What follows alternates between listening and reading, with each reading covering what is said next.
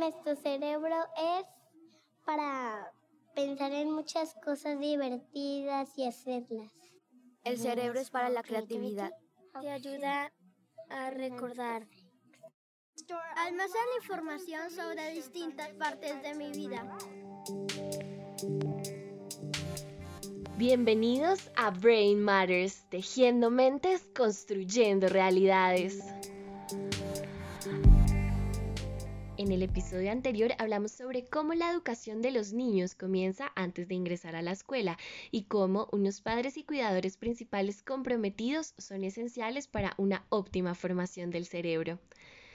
La paternidad y el cuidado de calidad ayudan a desarrollar el cerebro de los bebés, pero también sientan las bases del lenguaje, la segunda experiencia clave para mejorar sus posibilidades de ser felices y de prosperar. En este episodio vamos a hablar sobre esta experiencia y para comenzar escucharemos a Craig Remy, quien nos explica por qué el lenguaje es tan importante. El idioma es importante, no solo porque es una forma de intercambio, sino porque es nuestro primer sistema simbólico sobre el que construimos los demás símbolos, ya se trate de solfeo, de lógica formal o de matemáticas. ¿Qué edad el ser humano comienza a diferenciar sonidos? Patricia Cool, miembro del Instituto de Aprendizaje y Ciencias del Cerebro, nos explica el por qué.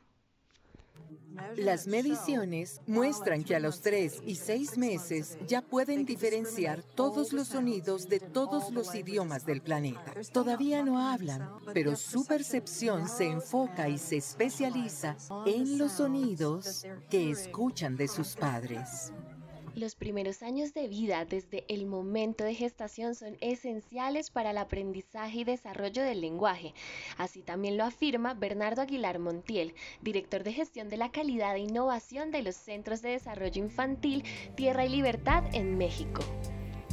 Otro de los aprendizajes que a lo largo de estos años hemos tenido en los ENDIS es el reconocer la etapa prenatal, los primeros años de vida, como el periodo fundamental en donde se inicia el aprendizaje y desarrollo del lenguaje. Es en, esta etapa, en el vientre de la madre, cuando el feto comienza entre la semana 17 y 20 a reconocer la voz de su madre y los latidos de su corazón. Es importante leerle y cantarle al bebé en el vientre porque es una manera efectiva de comunicarse con él. En esta etapa, tanto el vínculo afectivo de su madre como de su papá representan una nutrición importante para el cerebro en construcción de su bebé. Sin embargo, se ha comprobado que muchos padres alrededor del mundo no hablan a sus hijos ni lo ven como algo esencial en su crianza. Charles Nelson de la Facultad de Medicina en la Universidad de Harvard nos cuenta más al respecto. Lo vemos en diferentes proyectos en todo el mundo. Los padres no hablan a sus hijos y cuando les preguntan por qué, responden que los niños tampoco hablan con ellos. Así que creen que no hay nada que decir, que esto solo funciona en una dirección. Como resultado, estos niños carecen de estímulos lingüísticos, cognitivos e intelectuales. A esto, Patricia Cool agrega. Nuestros estudios demuestran que cuanto más hable la madre, padre, con ese tono alto, muy agradable, lento, claro y preciso, la frecuencia de esa conversación con bebés de 11 o 14 meses que se realiza cara a cara predice el número de palabras que el niño sabrá a los dos años. Esto es el margen del estatus socioeconómico. No se trata de dinero, sino de los padres, de su tiempo de dedicación y compromiso. Bye bye. Adiós. Así. Adiós. Bye bye. Bye bye. Durante los primeros tres años de la vida, exponer a los niños a experiencias de juego, lectura, música, conversaciones permanentes, así como construir relaciones de apego seguro, son fundamentales para continuar el desarrollo de su lenguaje. Háblale a tu bebé. Tu voz lo calmará. Respóndele cuando haga sonidos repitiendo los sonidos en el momento en el que él balbucea, agregando palabras y manteniendo un contacto visual con el bebé. Él aprenderá a construir su lenguaje. Léele, Esto le estimulará a crear sonidos y a entender el lenguaje. Cántale y ponle música. Esto le ayudará a comenzar a apreciar la música y también ayudará a su desarrollo cerebral. Y permanentemente juega con él. Déjalo descansar si muestra señales de cansancio.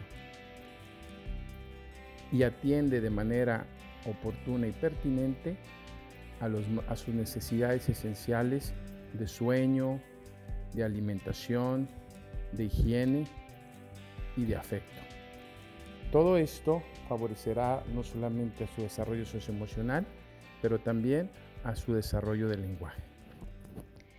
Estamos llegando al final de este episodio, pero antes te dejaremos las tres conclusiones más importantes. La primera es que unos padres comprometidos serán clave para que los niños fortalezcan sus habilidades en lenguaje. La segunda, el número de palabras que un niño sepa a los dos años estará determinado por las experiencias e interacciones de calidad que vivan durante sus primeros años.